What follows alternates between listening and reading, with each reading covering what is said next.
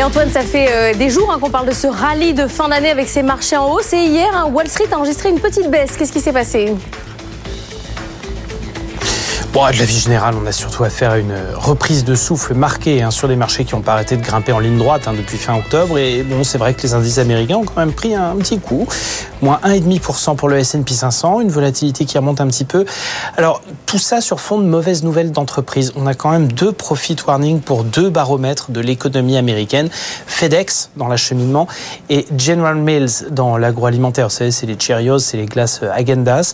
Et donc là, il y, a des, il y a un petit coup de faiblesse un point de vue perspective. Donc on s'inquiète pour la consommation américaine en réalité, d'autant plus qu'on a des indices de confiance euh, qui n'étaient pas trop mauvais hier en zone euro et aux États-Unis, mais ça reste quand même pas brillantissime. On revient de très loin. Donc tout ça a un peu inquiété. Maintenant, encore une fois, on est loin d'un retournement complet de tendance. On reste sur la dynamique de fin d'année emmenée par un optimisme revenu euh, sur les dynamiques monétaires de l'année prochaine. Regardez la correction hein, impressionnante sur les taux, hein, sur le marché obligataire. Sur le 10 ans, ça y est, l'Allemagne est sous les 2%. C'est une première depuis fin novembre de l'année dernière. Hein, 3, 86 pour la dette américaine aussi.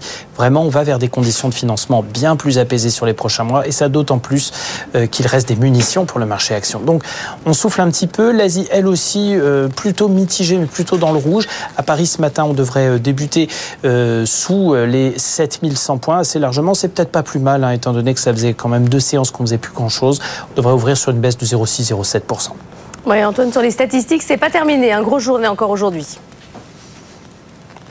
Oui, notamment euh, en France à 8h45 avec l'indice du climat des affaires pour le mois de décembre. On l'attend aux alentours des 98 points. On, très très léger repli d'un mois sur l'autre, mais enfin qui reste vraiment ferme. Aux États-Unis, attention, chiffre de croissance. Hein. Deuxième estimation pour le troisième trimestre et on reste sur une cadence quand même euh, assez impressionnante de 5,2%. À 14h30, on aura le Philly Fed Index. Vous savez, c'est l'indice d'activité de la Réserve fédérale de, de Philadelphie pour le mois de décembre aussi. Et puis la compilation des indicateurs avancés du Conference Board. Ça ce sera à 16h. Peut-être de quoi faire bouger l'euro-dollar qui fait vraiment plus grand-chose depuis quelques semaines. On est vraiment tanké sous indice, on ne veut pas bouger. Euh, 1,0950 à, à peu près ce matin. Merci Antoine.